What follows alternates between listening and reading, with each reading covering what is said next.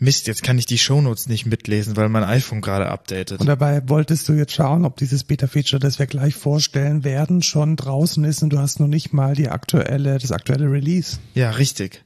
Aber ich glaube auch nicht, dass es drin ist, weil wir hatten auch noch eine andere News, wo das dann erst in Developer Beta ist oder so. Ja, genau. Spoilerst du? Wir haben gerade gespoilert. Du hast ja auch, Ja. du hast angefangen. Ja, gut.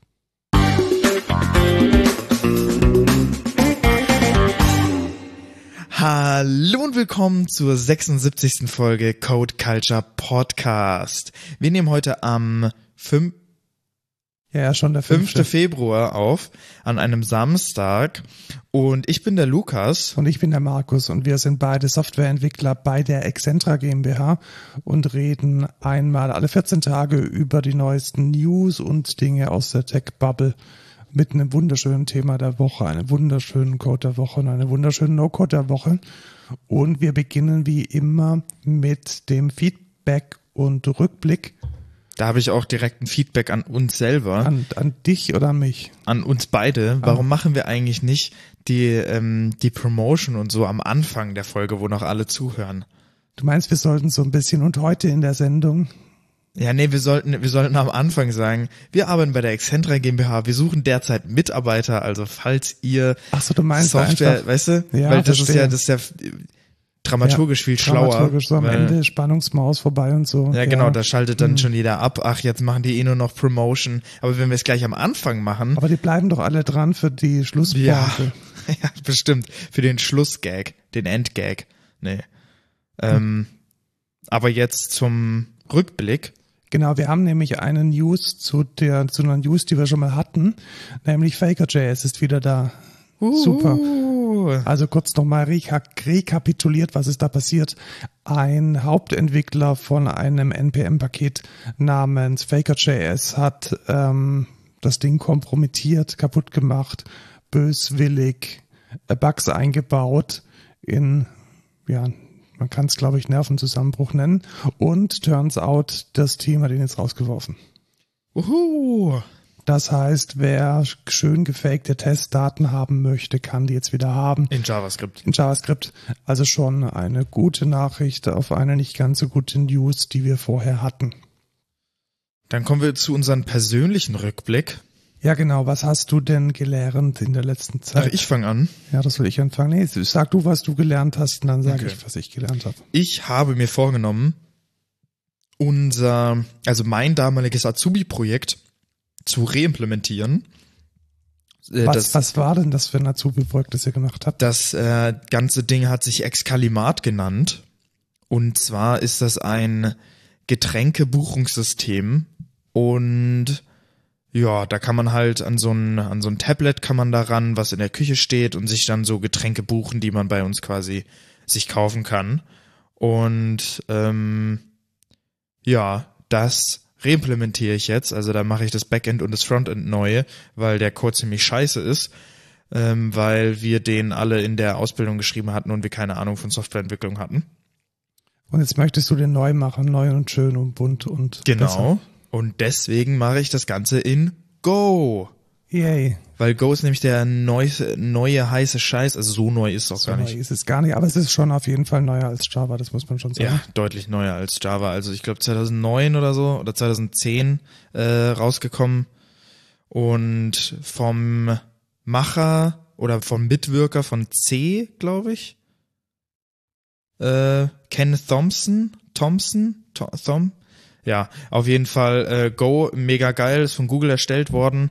Und ich finde, das hat mega coole Ansätze einfach, ähm, ist relativ, ja, simpel gehalten, man muss nicht so äh, auf dem C oder C++ Level, ist auf jeden Fall C-inspired, aber ähm, ja, hat man, man hat deutlich einfach, man hat es deutlich einfacher. Und ich finde es eigentlich ziemlich geil. Also macht mir ziemlich Spaß. Ich benutze so ein ähm, quasi so ein Web-Framework, was so an Express angelehnt ist. Wer Express.js kennt, ähm, wird sich da in Fiber äh, wohlfühlen. Go Fiber auf, äh, auf GitHub kann ich sehr, sehr empfehlen. Sehr, sehr geiles Framework.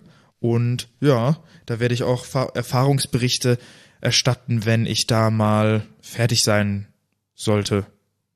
Genau. Und ich freue mich dann natürlich, dass ich, ich bin ja, glaube ich, der Hauptkunde von diesem Ding, weil ich einfach am Tag über so gefüllte 10 Espressi trinke. Und das wäre natürlich super, wenn ich das schneller und besser und schöner und weiter machen Ja, das wäre doch mega, ne? Würde mich sehr freuen, tatsächlich. Also, ähm, ja, also nicht nur der Code ist ein bisschen ugly, auch die UI ist jetzt nicht so das Beste, was man sich vorstellen kann. Ist es okay, wenn ich diese sanfte Kritik äußere? Ja, ja, ja, ja. Nee, nee, ich gebe dir da auch schon recht. Ähm, ich werde mich da mal dran setzen und eine geile UI herzaubern. Ich denke, das kann man schon verbessern, vor allem weil einige Features einfach nicht mehr vorhanden sind. Ähm, ja. Gut, dann habe ich auch noch was gelernt. Und zwar etwas, was man programmiert, ohne zu tippen, nämlich eine grafische Programmiersprache, wenn man so nennen kann, namens Touch Designer. Und es macht echt sehr viel Spaß. Okay. Was ist der Hintergrund? Der Hintergrund ist der, dass ich ja ein Piano-Solo-Projekt habe, das ähm, multimediale ergänzt werden soll durch sogenannte Live Visuals.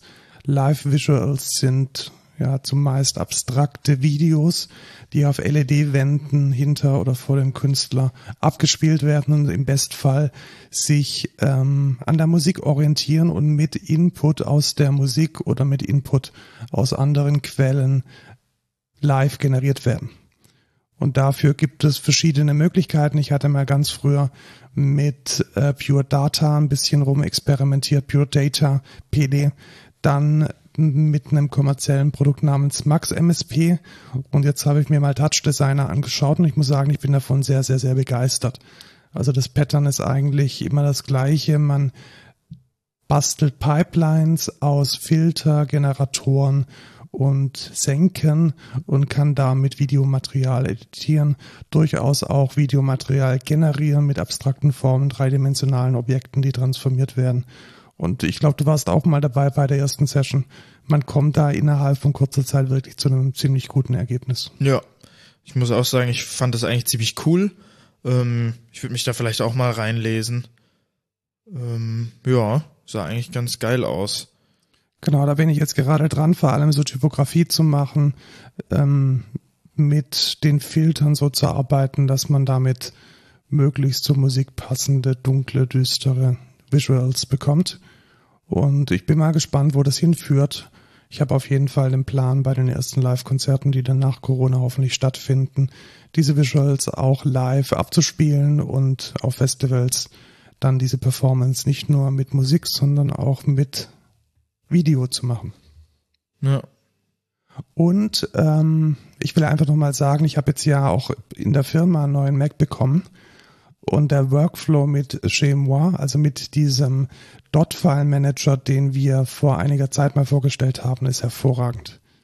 Also während ich auf jedem anderen Gerät immer da die Dot-File aus dem Git auschecken und symlinken und dann passt es nicht, weil das ist ein Mac mit M1 und dann muss ich andere Konfigurationen machen und ich will aber nur einen Teil davon überschreiben. Mit Moi überhaupt kein Problem.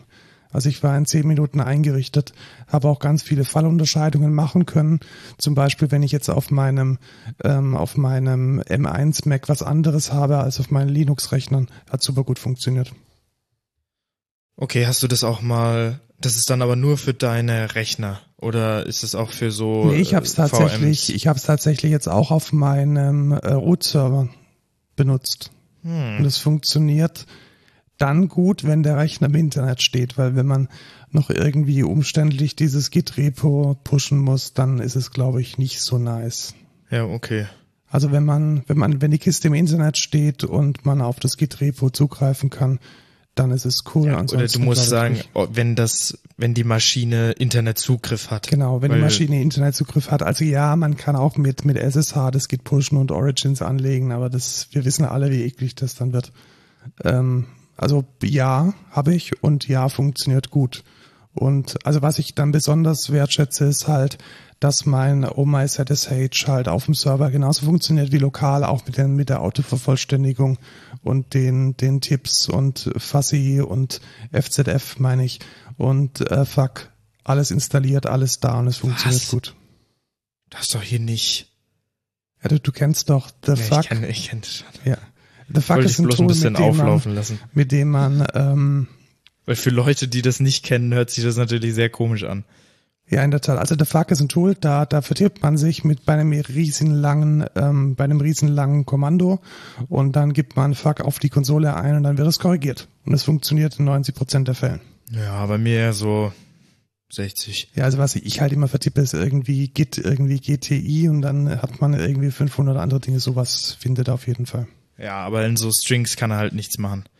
Weil wenn ich dann irgendwie HTTP, äh, ja, HTTP, HTTP schreibe anstatt nicht, HTTP, ähm, sowas wäre halt geil, weil Ja, oder auch der Klassiker, ich mache äh, Git Push und ich muss noch einen Upstream setzen und dann schlägt mir Git immer vor, hey, setz doch mal hier einen Upstream und wenn ich dann Fuck eingebe, dann ist das Kommando, das vorgeschlagen wird, genau das. Also hier, setze doch mal den Upstream.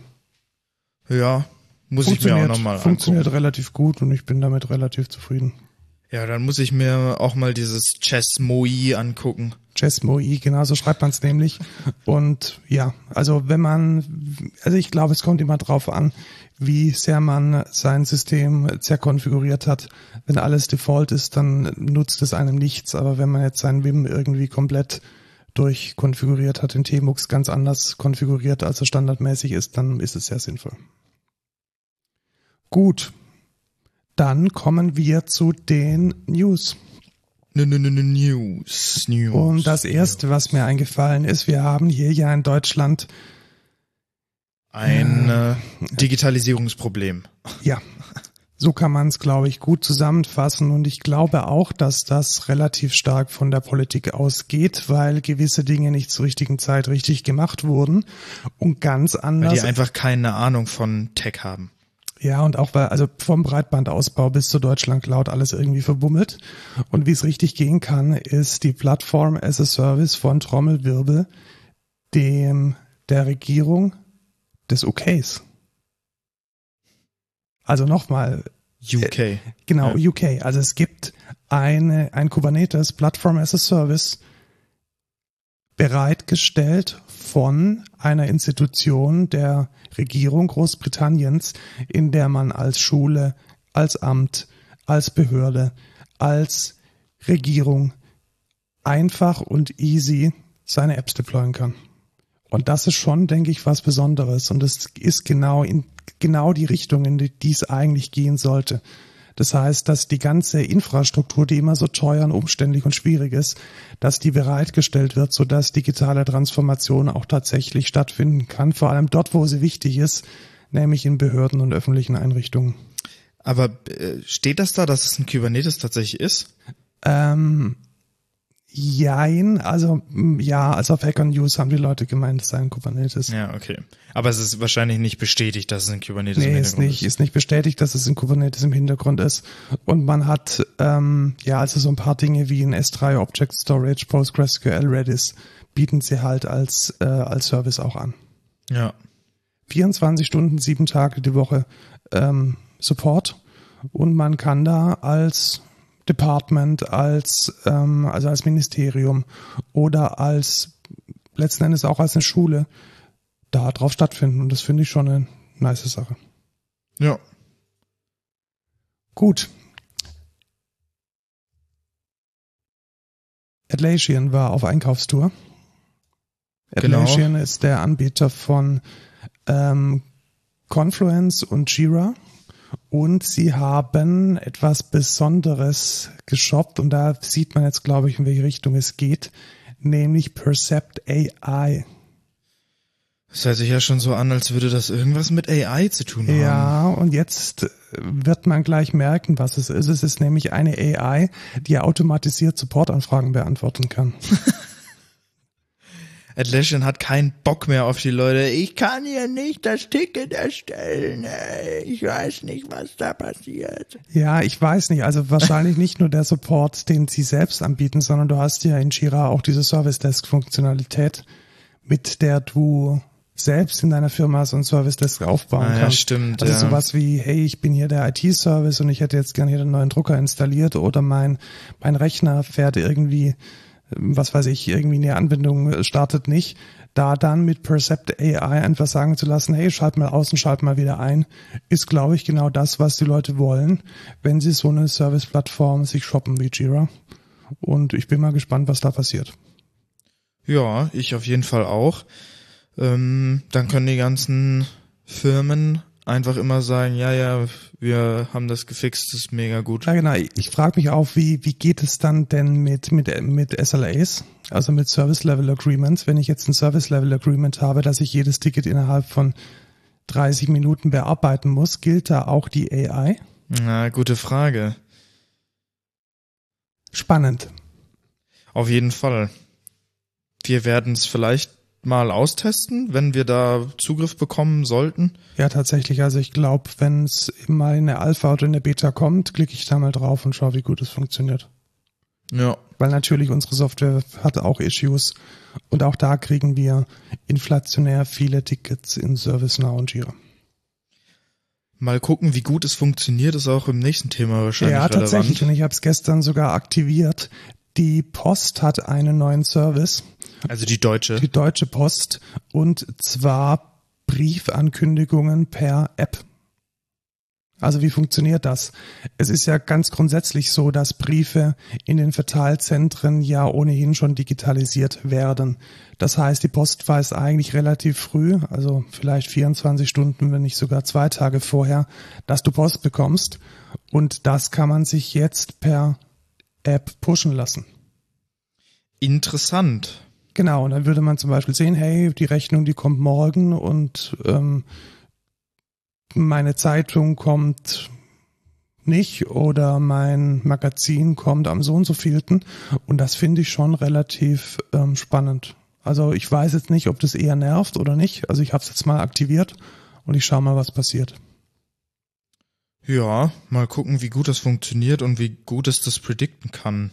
Genau, also was man, was man braucht dafür ist die DHL und Post App auf dem iPhone oder Android. Dann muss man seine Adresse verifizieren. Dazu bekommt man einen Brief mit einem QR-Code drin, nee, mit einem PIN drin, an seine Postadresse geschickt und dann ist die Adresse verifiziert und man bekommt dann Fotos von seinen Briefen in die App gepusht.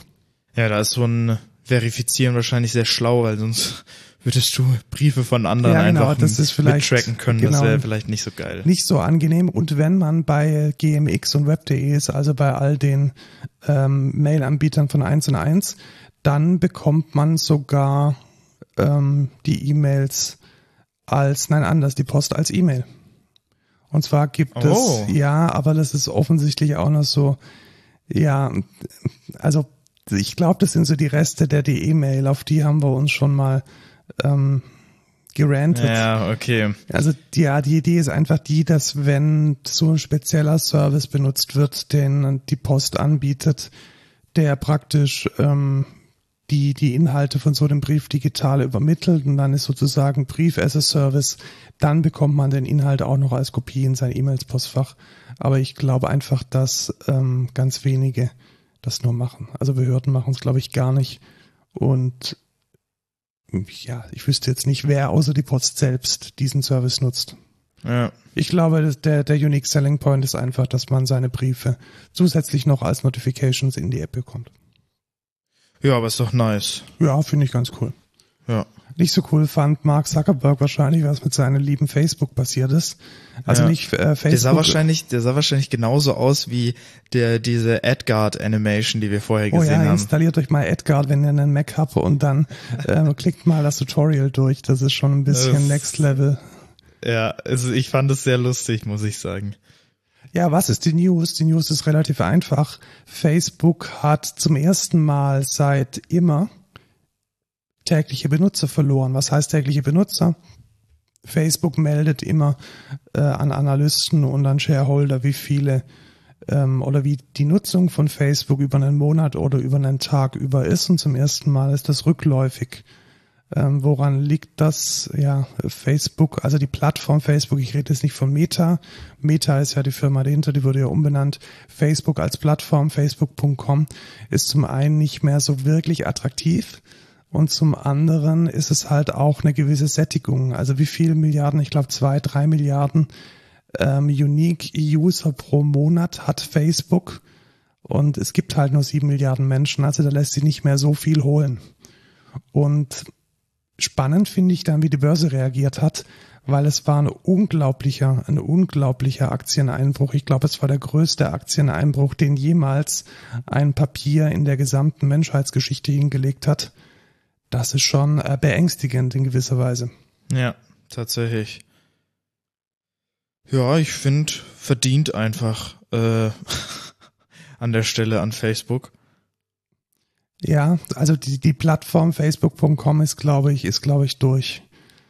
Ich ähm, hoffe es doch. Ja, ich glaube, es hat auch damit zu tun, dass der Konsum von Videos inzwischen Standard geworden ist und mit Instagram beginnt bedingt mit den Instagram Stories und TikTok gehört halt nicht zu Facebook. Also wenn man, glaube ich, nicht. Hm, ja, also zu nicht, Meta. Nicht zu Meta, ja. Also wenn man, glaube ich, die, wenn man die, die eine Fluktuation dahinter sehen möchte, dann ist es ganz sicher eine Fluktuation von einem primär jüngeren Publikum hin zu TikTok. Ja, das stimmt niemand will halt, keine Ahnung, niemand will gerne, glaube ich, Facebook auf dem Handy benutzen. Ich weiß nicht, ich bin nicht die, ich bin nicht die Demographic, die, glaube ich, Facebook direkt anspricht. Derzeit ja, zumindest. Ich, ich glaube auch, sie tun auch nichts, um diese Demographic zu halten. Also indem man halt diese ganzen neuen Features da reinpusht in die App. Die App hat ja auch ein Redesign erfahren. Auch auf dem Desktop gab es ein Redesign und ich glaube, ganz viele der älteren Generationen, die Facebook nutzen und sich da auch vielleicht vernetzen mit ihren Vereinen, mit ihren Social Groups, die fühlen sich halt in diesem neuen Facebook auch vielleicht gar nicht mehr so wohl wie früher. Und es ja, hat ja auch mega an Klarheit auch verloren. Weiß ich halt nicht. Ich glaube halt, Facebook hat vor allem Schaden getragen durch diese ganzen Skandale. Ja, aber glaubst ganz du, dass viele, das die typische doch, Suburban Mom, ich glaub dass schon. die das Ja, die hat das auch erreicht mittlerweile. Die hat das erreicht? Ich glaube schon. Also keine Ahnung, wie groß diese diese Dinger waren mit diesem Antitrust, mit den mit den Datenschutzsachen, dass die da zahlen mussten, dass Zuckerberg mega unmenschlich rüberkommt mega äh, unhuman, weißt du?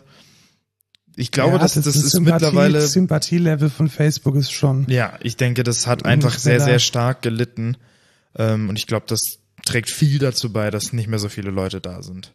Ja, andererseits muss ich halt auch sagen, auf Facebook findet nichts statt, was mich interessiert. Also ja, es ist wirklich. Das, aber ich weiß nicht, ob wir da die Zielgruppe sind. Da bin ich mir halt nicht sicher. Ja, also die Menschen, die in Facebook posten, sind im Schnitt 10 bis 20 Jahre älter als ich. Ich scroll jetzt gerade durch mein, durch mein äh, Facebook durch und es ist in der Tat so, dass ähm, entweder sind die älter oder die sind socially sehr awkward. Ja, oder ich würde mal sagen, die, Net die Netzkultur ist nicht in ja. ähm, nicht in äh, die, die Netzkultur ist nicht in, in Facebook angekommen. Also das ist einfach eine ja eine eine Welt, die sich so ein bisschen, die, die nicht nach vorne gekommen, nicht nach vorne gekommen ist. Ich scroll ja. hier gerade durch und es ist halt echt nichts, was mich auch in irgendeiner Weise halten würde und ich schließe es jetzt auch wieder. Und wir gehen zum äh, nächsten Skandal, der durch den, kann man Skandal, Skandälchen? Ich habe keine Ahnung, ich weiß nicht mal worum. Okay, also, wie schaut's aus? Ähm, es gibt einen äh, Rock-Folk-Menschen äh, namens Neil Young. Living in a Free World, sagt ihr vielleicht was? Heart of Gold. Nee, du hast mir ja. vorher gezeigt, aber ja, also so, so Rock-Klassiker. Long story short, äh, Neil Young war noch nie ein großer Fan von Spotify. Das muss man wahrscheinlich im, im Hinterkopf behalten. Er ist nämlich vor allem ein Verfechter von äh, nicht komprimierter Musik auf einem Level an Esoterität oder an Esoterik, die ich gar nicht verstehen kann, weil letzten Endes die, die, die Qualität, die Spotify liefert, kaum noch mehr zu unterscheiden ist von der einer CD. Aber sei es drum, er hat sich nicht ganz so gut damit zurechtgefunden, dass Joe Rogan auf Spotify sich mindestens mal kritisch gegenüber Corona-Impfungen ähm, ausspricht. Ja. So, jetzt muss man wissen, was hat jetzt äh, Joe Rogan mit Spotify zu tun? Und da kommen wir jetzt auch schon an den Kern des Problems, denn Spotify hat sich Joe Rogan exklusiv eingekauft. Also im Gegensatz zu anderen Künstlern, anderen Podcasts ist Joe Rogan nicht ein Host, der auch auf Spotify stattfindet, sondern er ist ein Host, der von Spotify bezahlt wird. Sozusagen Spotify als Podcast-Label ist sein Chef. Und das ist an dieser Stelle, denke ich, schon nochmal ein wichtiger Punkt. Ja. Ich, also wie siehst du denn erstmal die Sache? Ich würde da deine Meinung mal gerne hören. Ja, also was ich ähm, auf jeden Fall weiß, ist, dass ähm, Neil Young eine, ich weiß es nicht, was es war, entweder war es, doch es war Polio tatsächlich. Also er hat eine, er hat bleibende Schäden, er hat eine Behinderung, weil er als Jugendlicher Polio hatte.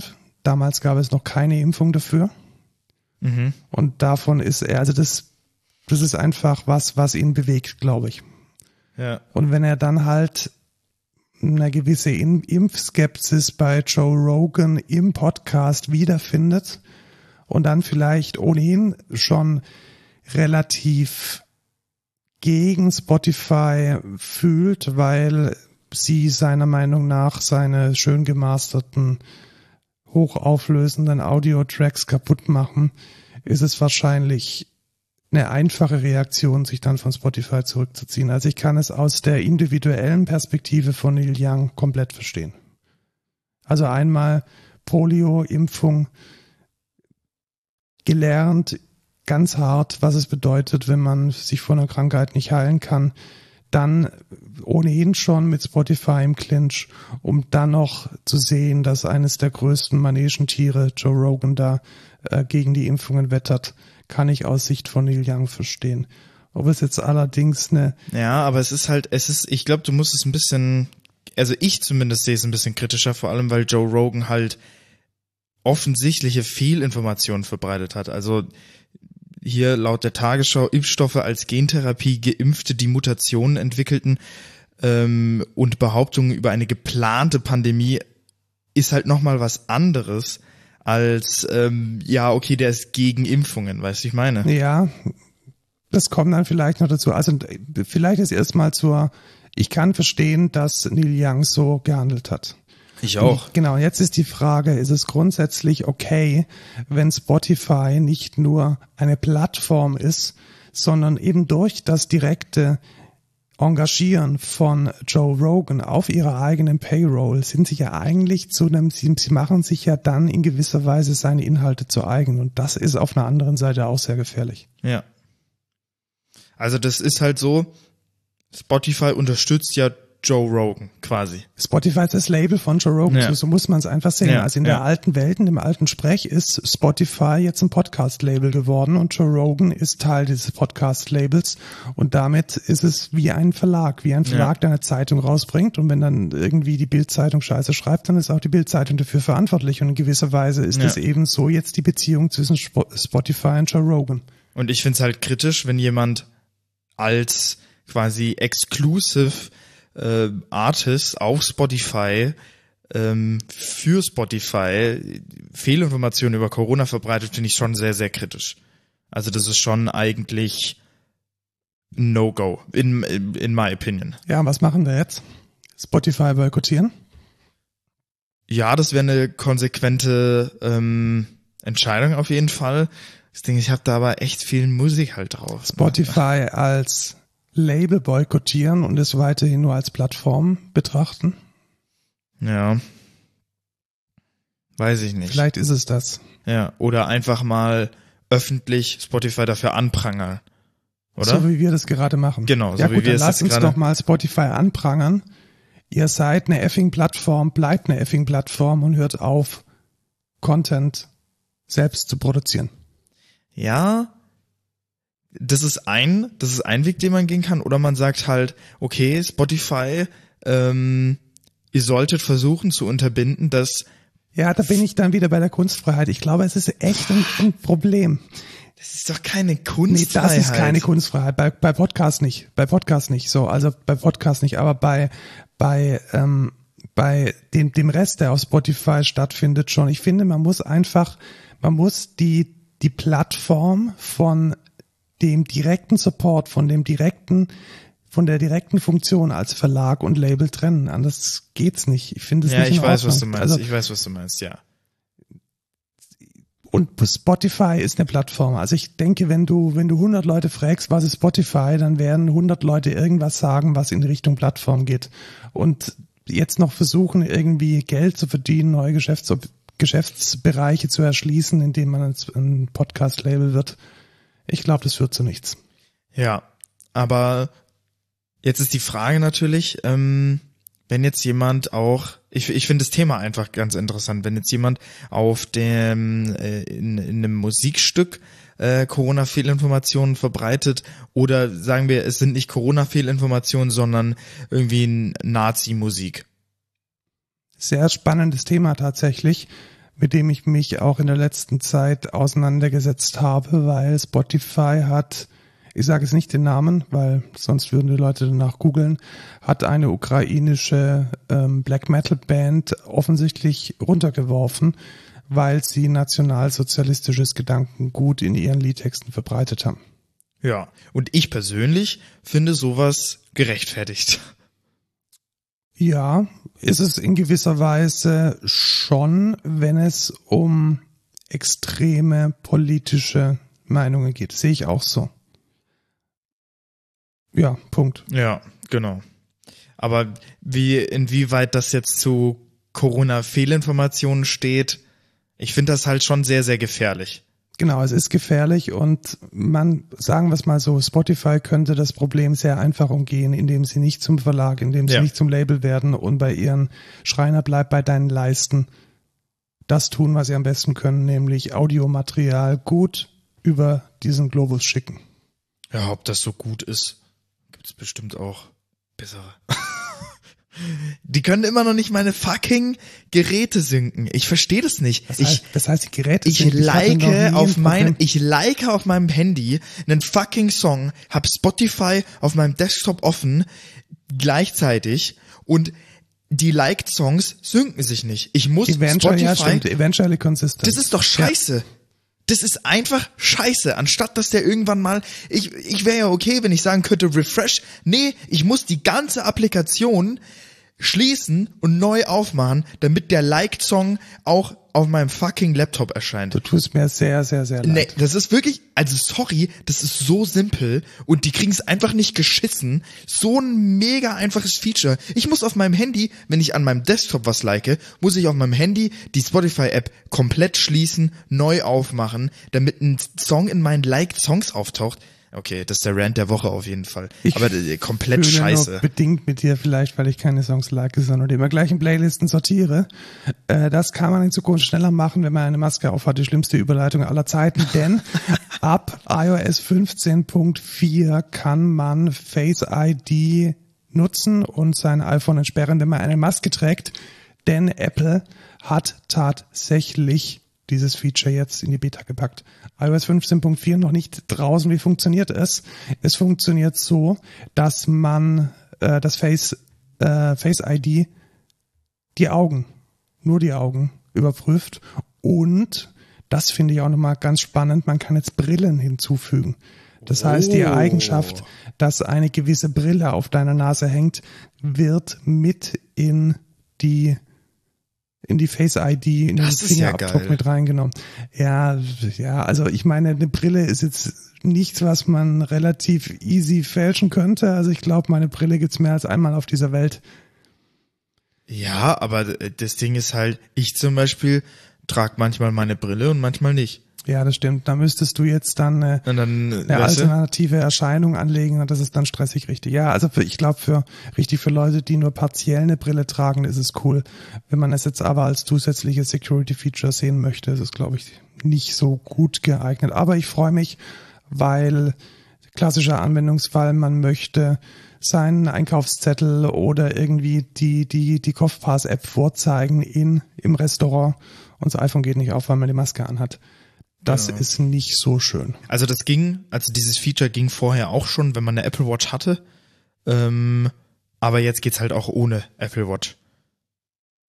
Ja, jetzt geht's genau, jetzt geht's ohne Apple Watch, wobei da ja die Information, ähm, ob man es äh, freischalten kann, das iPhone oder nicht, an die Watch delegiert wurde letzten Endes. Und das geht es, genau, geht es ohne Watch. Ah, das würde ich gar nicht sagen.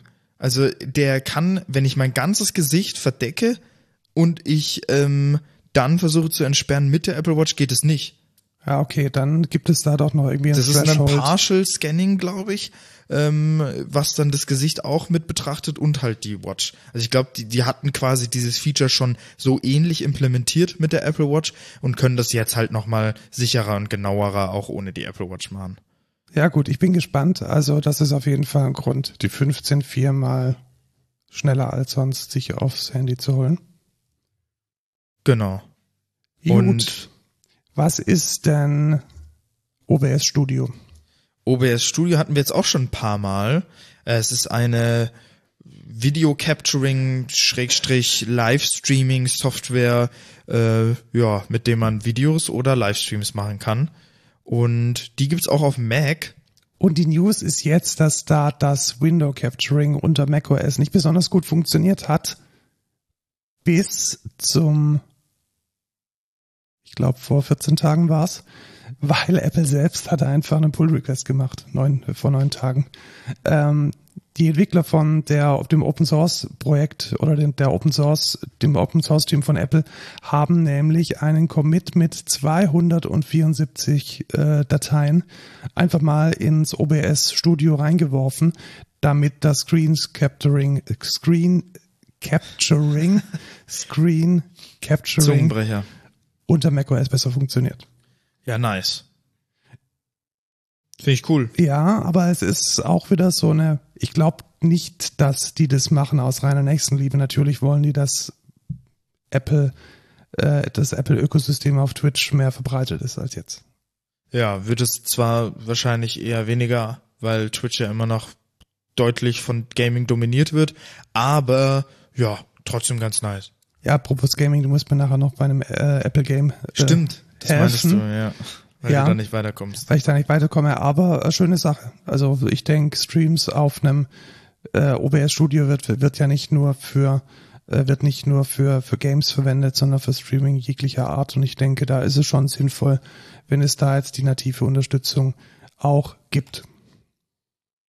Ja, Dann ähm, hat unser allerliebster Passwortmanager, nämlich OnePassword, ein neues Funding, eine neue Serious äh, Funding bekommen, Series C, 620 Millionen eingesammelt, aber das ist eigentlich gar nicht mal so wichtig, denn sie liegen jetzt bei 6,8 Milliarden Euro, nee, Nee. Dollar. US-Dollar. 6,8 Milliarden US-Dollar, das ist schon ziemlich viel. Ja, also hier, ähm, Blizzard Activision waren sie über sieben Milliarden, ne? Ja, über 7 Milliarden. Also gar nicht klar. so viel.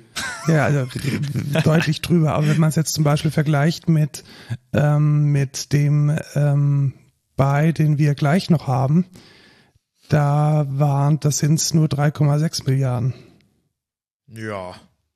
Also, hm, ich finde Ja, One das finde ich, ich finde es auch schon krass, vor allem One Password als einfach nur Passwortmanager so hoch.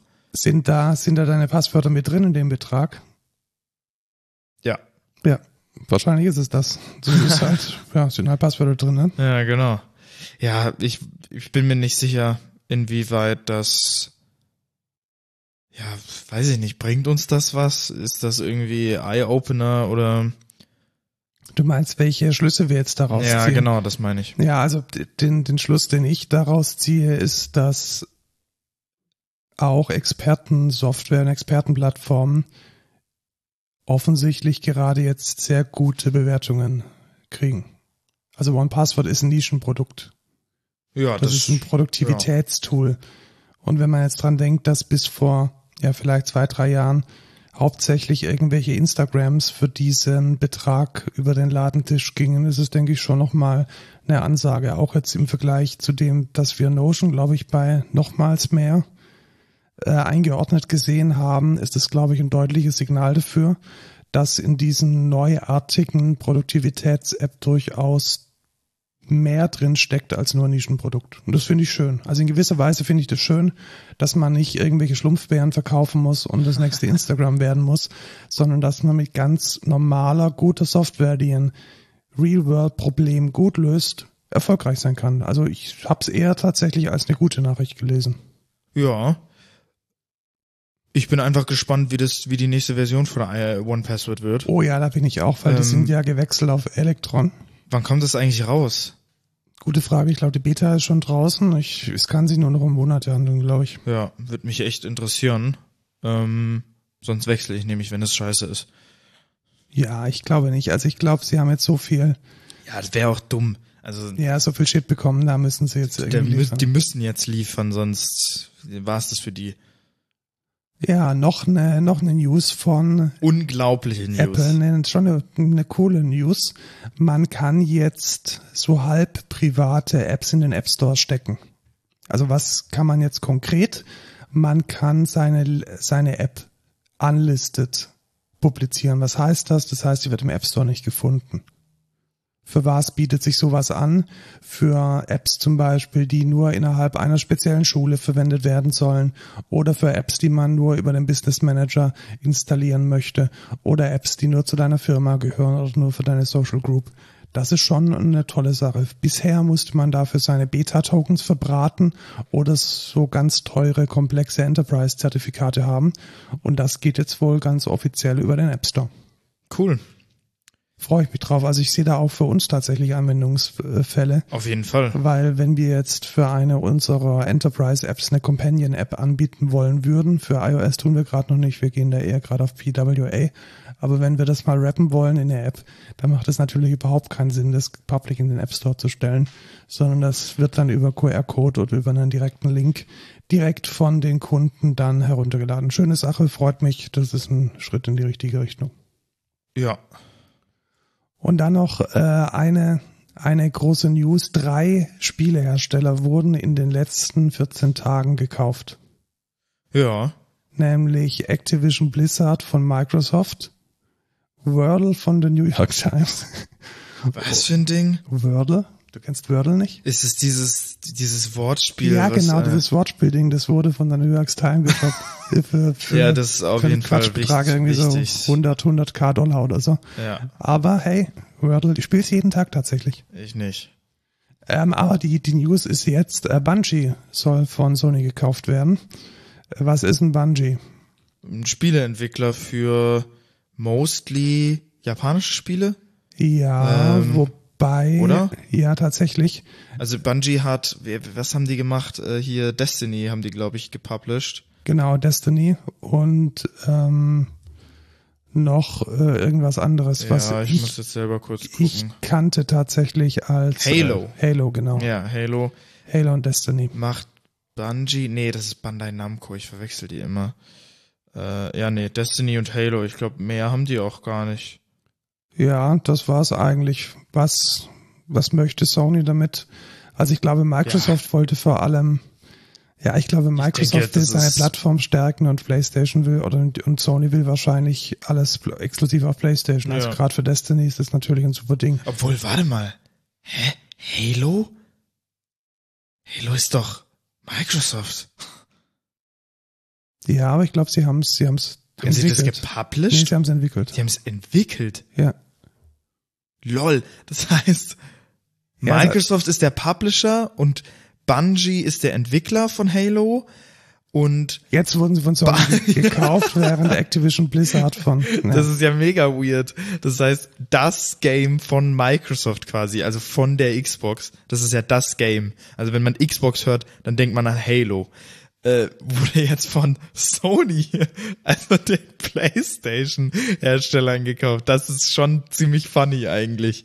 Ja, die, ich habe eine Analyse gehört von Ben Thompson und von ähm, dem anderen Typen, dessen Namen ich vergessen habe. Die haben gemeint, dass äh, John Gruber, die haben gemeint, dass es wahrscheinlich gar nicht um die Franchises geht, die jetzt gerade draußen sind, sondern um alles, was da zukünftig kommt.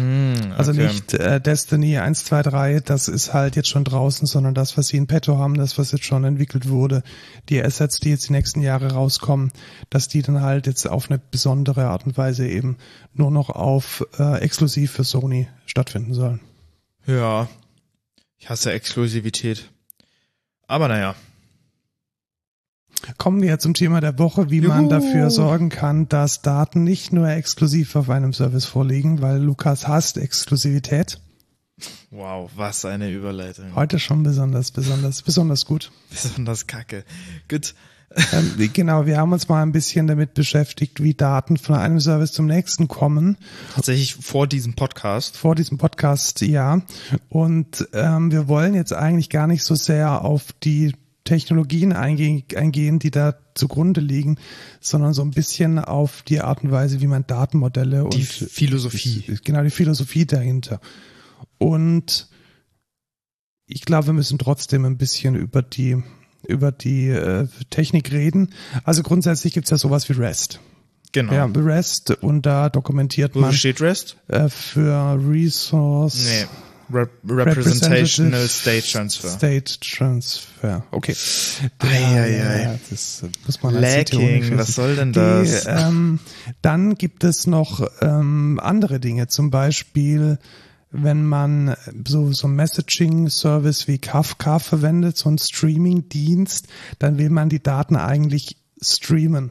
So, und das geht mit HTTP jetzt nicht so geil, weil HTTP immer so ein Request-Response-Dings ist. Es gibt zwar auch HTTP-Streaming, aber ja, Nutzt, also nutzt nicht so viele tatsächlich. Ja, ist tatsächlich nicht so angekommen.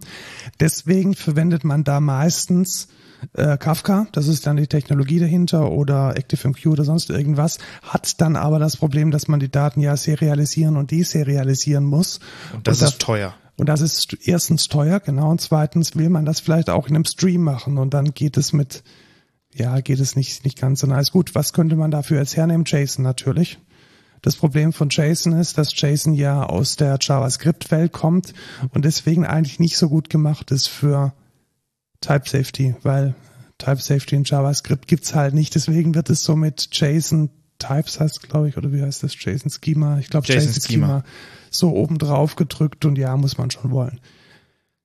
Mehr verbreitet sind dann zwei Konzepte von Datenserialisierung, die nennen sich Protobuf, das ist glaube ich von Google entwickelt, Ja. und Afro äh, mit V geschrieben in der Mitte, AVRO, welches ein Von Apache. genau ein Produkt von Apache ist, aus der Apache Community oder von Apache. Ähm, Genauso wie Kafka übrigens. Genau, genauso wie Kafka. Deswegen geht Afro und Kafka eigentlich auch immer so ziemlich Hand in Hand zusammen. So long story short, jetzt hat man da diese Daten.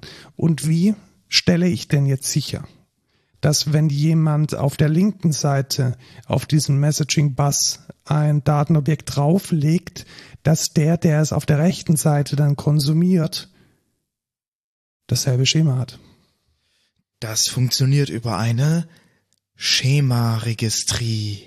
Ja, und ich, das ist eigentlich gar nicht so verbreitet, muss ich tatsächlich sagen. Also Muss ich auch lass, sagen. Lass uns mal also- ein bisschen, lass uns mal noch ein bisschen an dem Problem rumdoktern, um zu verstehen, was, was wir damit jetzt meinen.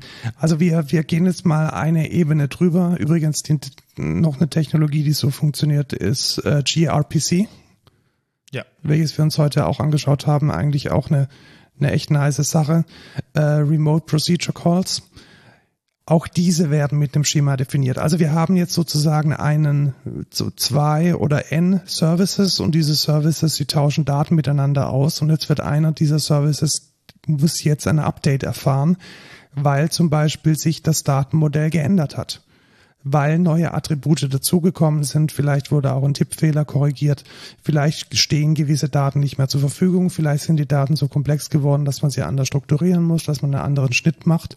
Und dann ist die Frage, wie kann ich denn jetzt sicherstellen, über einen zentralen Dienst vielleicht, dass diese Schemata über meine gesamte Service-Infrastruktur hinweg mindestens mal synchron sind und in einem ganz minimalen Fall verifiziert werden können.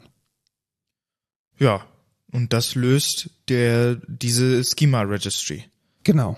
Und in, in dem Fall jetzt heißt die API Curio Registry. genau, die haben tatsächlich zwei Praktikanten von uns gefunden und das haben sie gut gemacht. Also da mal kurzer Szenenapplaus an unsere zwei FOSS-Praktikanten, die damit ihr Kafka-Setup dokumentiert haben und das fanden wir so gut, dass wir da jetzt weitergeschaut haben, um da jetzt mal so ein bisschen zu, herum wie man damit jetzt vorgehen könnte.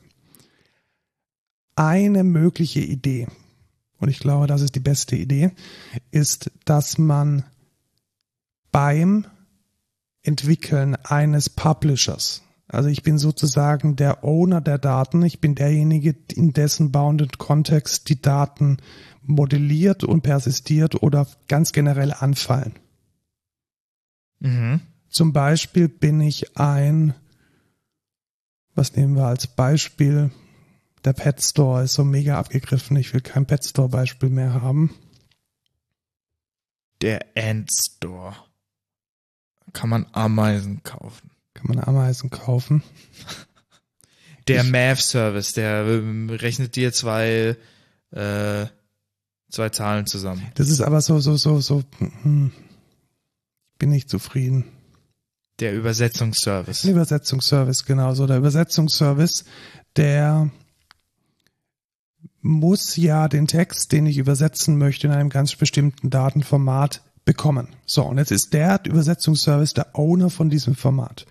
Das heißt, ich habe jetzt für die einzelnen Technologien Schemadateien, insbesondere für Afro und ähm, Protobuf oder für meine API, wenn ich eine REST API oder eine GraphQL API habe. Bei GraphQL habe ich auch ein Schema, bei REST habe ich eine Open API Spezifikation.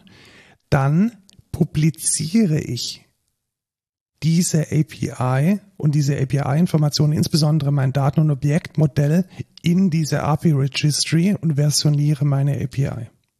Jetzt kann man sich natürlich die Frage stellen, warum tue ich das? Ich kann die doch auch direkt exposen. Gerade bei GraphQL ist es ja so, dass ähm, jede GraphQL API, die bereitgestellt wird, auch gleichzeitig eine Dokumentation mitliefert, gleichzeitig auch über eine Introspection das Schema anbietet. Ja. Und da ist die Antwort, das kann sie ja tun, das ist ja nicht schlecht, dass das so gemacht wird, aber wenn jetzt kein Service läuft, oder wenn man mal in die Vergangenheit gehen möchte, wie ja. war denn die Version vorher, vor 14 Tagen, vor drei Wochen? Wie ist denn die Kompatibilität zwischen diesen beiden Versionen? Dann beantwortet das die laufende Anwendung nicht, weil die laufende Anwendung immer nur eine einzelne Instanz ist, die vielleicht sogar Daten beinhaltet. Daten sind ja nochmal in der, in der, also das Modell ist ja die, die Meta-Beschreibung von den Daten und das ist das passt einfach nicht. Also für die Entwicklung braucht man was anderes. Und genau da kommen dann diese Schema Registries rein ins Spiel.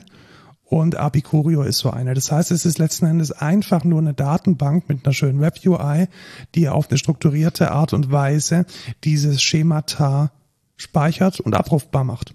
Ist übrigens fast die einzige. Also es gibt noch, ich glaube, es gibt noch eine andere, das ist die Confluent. Genau, Confluent macht es noch. Ja, ich glaube, die beiden sind, ich glaube, Swagger Hub versucht ein bisschen was in die Richtung zu machen. Allerdings ist Swagger Hub halt nur auf OpenAPI und Swagger äh, spezifiziert. Ja. Zu Recht, weil die haben das ganze Ding erfunden und ja, immer so ein bisschen schwierig, das Ganze zu äh, managen. Aber Apicurio kann Protobuf, Afro, GraphQL und OpenAPI. Genau, was, was da halt der Vorteil ist, Afro und äh, Protobuf haben erstmal und GraphQL haben keine Möglichkeit, selbst zu sagen, wie die Version deiner API ist wohingegen Open API das schon kann. Genau, ja. das ist spezifiziert, richtig. Genau, also in Open API kann ich sagen, was für eine Version meine API ist, in den anderen drei aber leider nicht. Und genau deswegen ist die Schema Registry so geil, weil dann kannst du halt selber definieren. Ach übrigens, das ist jetzt Version 3 ähm, und dann kann dein Consumer sagen, okay, welche Version benutze ich persönlich denn? bin ich schon auf der neuesten oder benutze ich die Version 2, damit ich die Kompatibilität erstmal garantieren kann und dass mein Programm nicht kaputt geht. Genau, und genau das haben wir ja gerade eben versucht, in unserem kleinen Mockup ein bisschen darzustellen. Also was man sehr, sehr gut machen kann, zumindest wenn man in der Java-Welt ist, ich kann über das Apicurio Maven Plugin mir ein beliebiges Schema runterladen in mein Bild. Genau. Ich kann sogar checken, ob mein Schema, das ich vielleicht vorliegen habe, noch kompatibel ist zu diesem Schema. Indem man das testet. Indem man es testet, genau.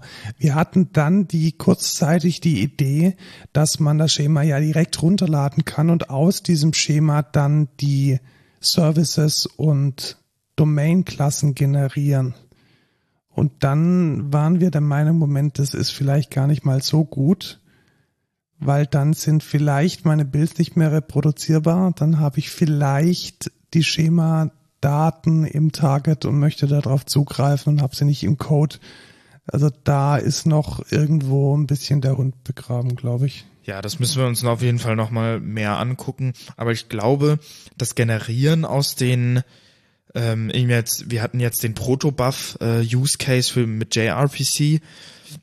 Da ist das Generieren von den äh, Klassen ja schon in Ordnung. Genau, das sollte man, glaube ich, auch so tun. Wenn, das ist Best Practice. Wenn das Schema im Git revisioniert ist, weil dann hast du immer noch einen reproduzierbaren Bild, weil die Generierung von den Klassen ist ja abhängig vom Schema und die Generierung von den Klassen ändert sich ja nicht.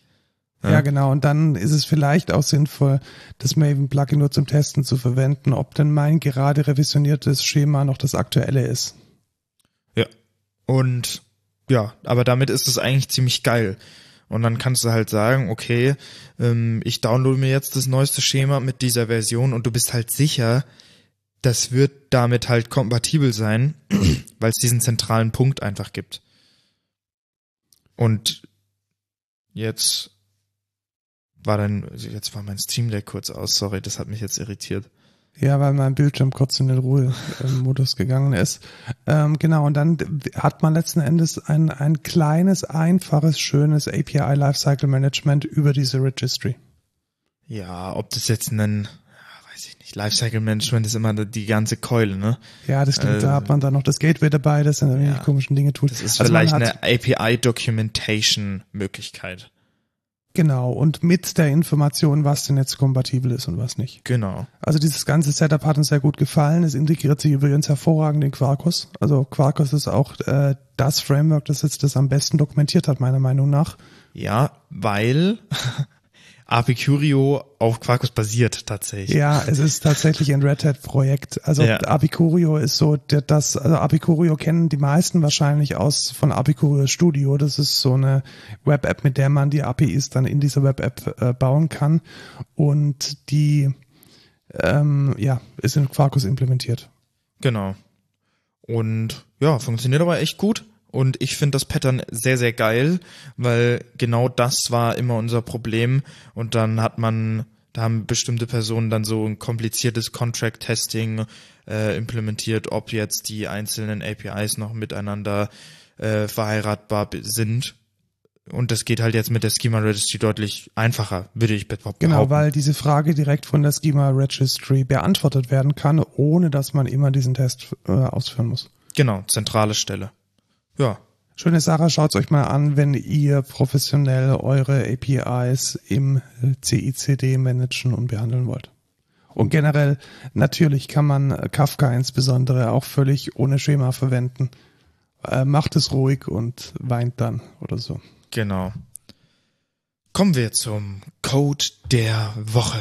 Da geht es um ein schönes UI-Framework oder Weil, welches du gefunden hast tatsächlich. Ja, und äh, welches du dann verwenden möchtest, glaube ich. Ich glaube, so war die Geschichte. Ja, genau. Ich möchte das verwenden in einem bestimmten äh, Projekt, von dem ich noch nichts erzähle, weil ich möchte erstmal daran arbeiten und dann äh, und dann das Outing. Genau. Ähm, und dieses UI-Framework ist für React, heißt äh, Next UI, wahrscheinlich ein bisschen an Next.js angelehnt, welches ja das äh, Framework für React nochmal ist. Ähm, und ich muss sagen, das sieht echt geil aus. Also, das ist genau dieses moderne Design, diese Gradient-Farben, dieses bisschen Neon-Design. Sehr geil, muss ich sagen. Und äh, das würde ich gerne mal ausprobieren. Und es ist, muss ich auch sagen, extrem schlank. Also wenn ich habe mir mal so ein bisschen Beispielcode angeschaut, äh, man kann die Dinge, die hier jetzt in dem, in der UI dargestellt werden, echt mit sehr wenig Code erreichen. Und es gibt einen Dark Mode dafür. Also es ist nativ äh, Dark Mode und Light Mode und es sieht einfach mega fresh aus. Also ja. genau das, was momentan sehr in Mode ist. Ähm, Gradients, leicht ähm, geblurrte Gradients, Neonfarben, so ein bisschen in diese Synthwave-Ecke das wird von diesem Next UI extrem gut aufgegriffen. Ja, kann ich sehr empfehlen. Ich habe es noch nicht ausprobiert, aber ich denke, ich kann da demnächst auch mal so einen kleinen Erfahrungsbericht im Feedback und Rückblick geben, wenn ich es ausprobiert habe. Da bin ich sehr gespannt und ähm, freue mich auf äh, schöne UIs. Jo. Sie haben tatsächlich mit dem Theme Elegant auch so einen leicht, leichten Anklang an Brutalismus. Das gefällt mir sehr gut. Ja, du mit deinem Brutalismus. Ich bin mega der Brutalismus-Fan. Und ähm, ich habe von einer Geschichte nicht erzählt. Nämlich, ich war letztes, nee, vorletztes Wochenende in Tübingen. Ach, das, die Geschichte. Genau, und äh, ich konnte keinen Kaffee trinken. Warum konnte ich keinen Kaffee trinken? Weil Tübingen ähm, mit dem ähm, cholerischsten Bürgermeister aller Zeiten eine sogenannte Verpackungssteuer eingeführt hat. Und zwar müssen Verkaufsstellen von Einwegverpackungen, Geschirr und Besteck ab sofort fünf, nee, ab dem 1. Januar 50 Cent für einen Kaffeebecher bezahlen 50 Cent für Einweggeschirr wie zum Beispiel Pommesschalen und 20 Cent für Einwegbesteck und andere Hilfsmittel wie zum Beispiel Trinkhalm oder Eislöffel. Ja, es, ist, es klingt äh, nicht real, ist es aber. Ist es tatsächlich. Und was bedeutet das? Was bedeutet das? Man kann in ganz Tübingen keine Kaffee mehr in Einwegbechern kaufen. Bring your own stuff. Genau, bring your own cup. Oder muss man jetzt auch sagen, Re Recup Rebowl ist in Tübingen ähm, gesetzt. Also dieses Pfandsystem mit den Mehrwegverpackungen, welches auch in Pfaffenhofen immer hierbei in unserer Heimat immer ähm, erfolgreicher und gen mehr genutzt wird, freut mich sehr. Aber das hat mich jetzt so ein bisschen getriggert, mir mal zu überlegen, was ist denn eine gute wiederverwendbare Kaffeetasse, die man sich einfach so in den Rucksack werfen kann, die nicht scheiße aussieht und die vielleicht noch isoliert und auch unter einen Vollautomaten Siebträger, äh, Siebträger oder Vollautomaten passt. Und das war mir auch ganz wichtig, die spülmaschinenfest ist. Und mehrere Farben hat.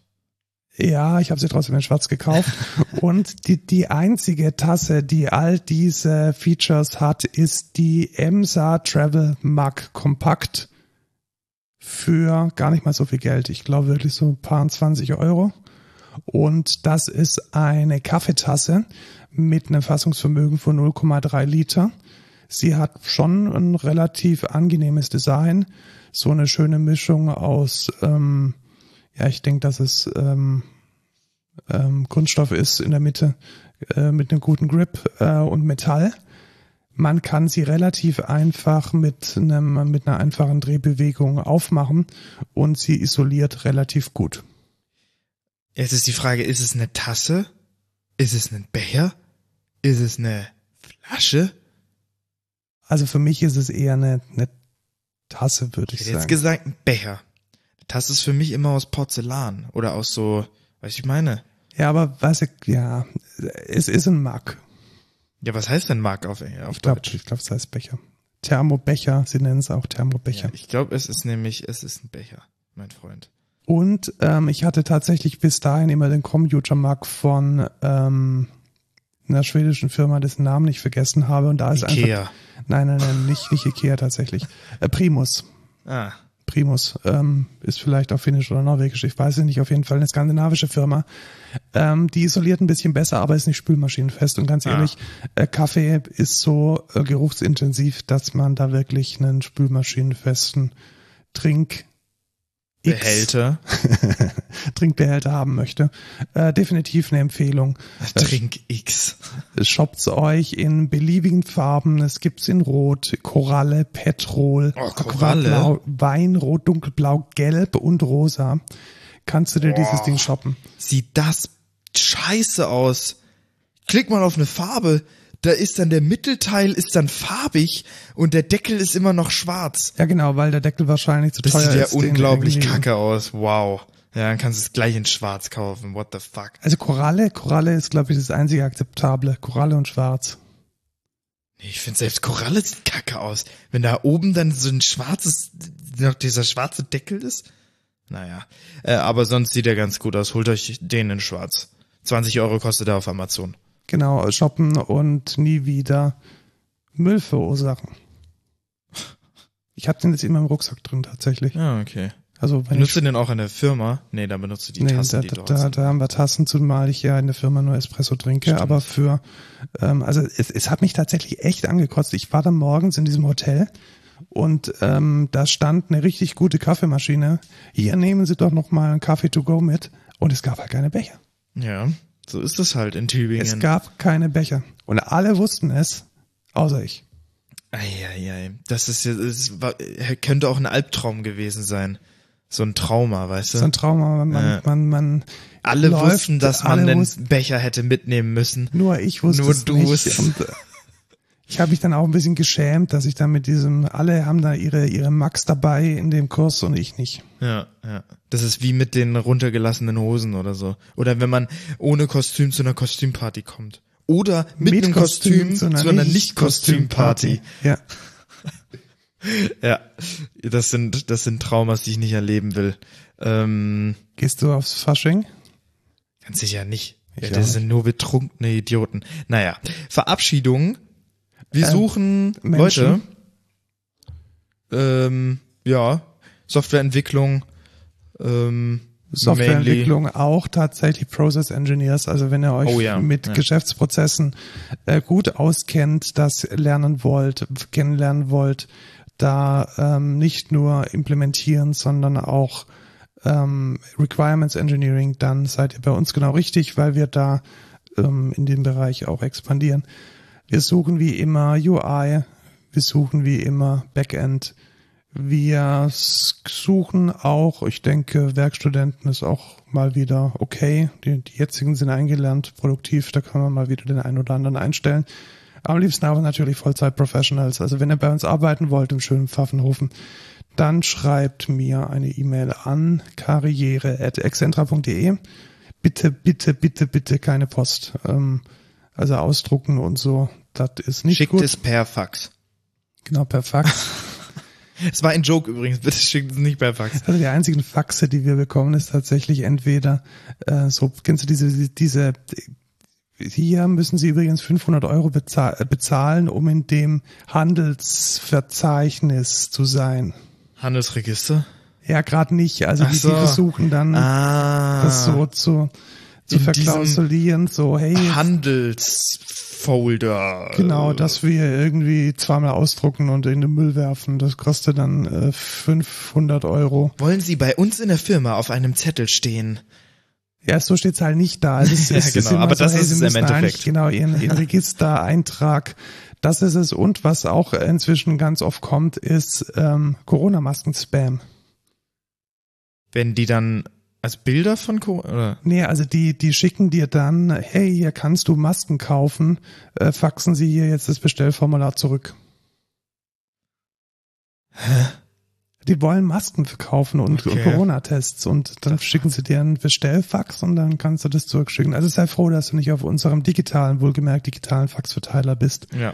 Äh, immer wieder ähm, große Freude. Feedback und äh, andere Inquiries könnt ihr uns auf Twitter oder Mail Code oder Culture Pod, codeculture at excentra.de oder bei mircoffee.com slash codeculture. oder per Fax.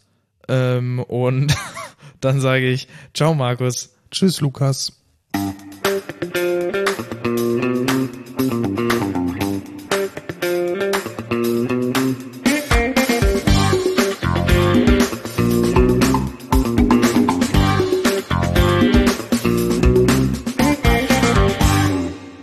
Was macht, was macht ein Clown im Büro? Faxen.